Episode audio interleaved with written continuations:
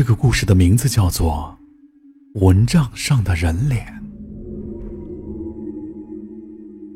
小平所在的学校位于郊外，学校旁边还有一个水塘。平时就流传着有关这个烂水塘的不少奇怪事情。小平的宿舍有七个女生，平时相安无事儿。住在下铺的小平有一天晚上，怎么也睡不着。这一晚又出奇的安静，静得连自己的心跳也听得到。室友们全睡着了，只有他还在床上发呆。看了一下手表，快两点了。啊，快睡吧，明天还要上课呢。他这样对自己说着。他仰着脸，突然他发现床上挂着的蚊帐在慢慢的下沉。住过宿舍的朋友都知道，挂在床上的蚊帐从上铺吊着的。他有点奇怪，开始还以为是风，但渐渐的发现像有个东西从蚊帐上面印下来了。小平仔细看看，是一个人脸的样子从上面浮现出来，并慢慢的清晰了。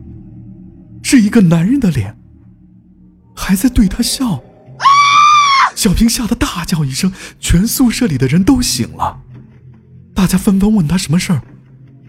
他吓得指着床说：“有鬼！”全宿舍的女生都吓坏了，左右看看，什么也没发现。小平，你在做梦吧？别开玩笑啊！大家还是有点害怕的，小平也搞不清是怎么回事儿。可能，算了，睡吧，一定是做噩梦了。就这样，大家又回到了床上。这一晚上相安无事，但是从此之后，这个石膏一样的男人脸就缠上了小平，每晚上都出现，搞得这个寝室的人再也没有睡过好觉了。不可能每个晚上都做同一个梦呀。大家决定向学校反映，但有谁信呢？不过教务主任想了想，对小平他们说：“你们今晚回去睡，我带几个保安守在外面，一有事就叫我们。”夜晚来了，小平和室友们早早上了床，教务主任和五六个保安，还有十几个自告奋勇的男生守在外面。这么多人，那个鬼还敢来吗？不知道谁嘀咕着。又到了凌晨两点了，小平死死的盯着上面的蚊帐。那个男人的脸会来吗？一切都安静的很。慢慢的，蚊帐又下沉了，又来了。那个白色男人的脸照样盯着小平笑着，今天还笑得特别明显。小平大叫一声，刹那间所有的人一涌而入。哪儿呢？在哪呢？他没走，他还在那。奇怪的是，只有小平看得到，别人却看不到。在哪儿啊？在哪儿？大家都搞不清楚，在房间左右直看。在窗户那儿，在那儿，他要出门了。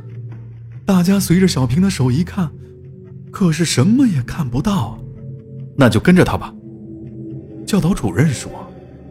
于是，一大堆人就跟着小平出了门。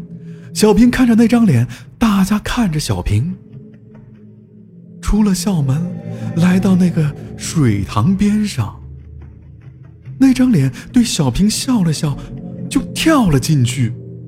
他跳进去了，他跳进去了，不见了！小平大叫着。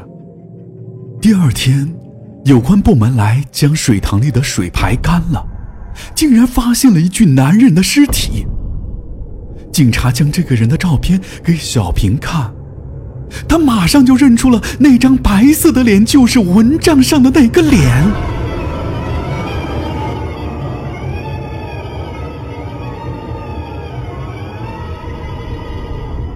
原来几周前，这个大学失踪了一个男生，学校和公安四处去找都没有结果，没想到竟然死在了水塘里。好了，这就是我为大家讲述的蚊帐上的人脸。如果喜欢阿洛的故事，就请点个关注、订阅吧。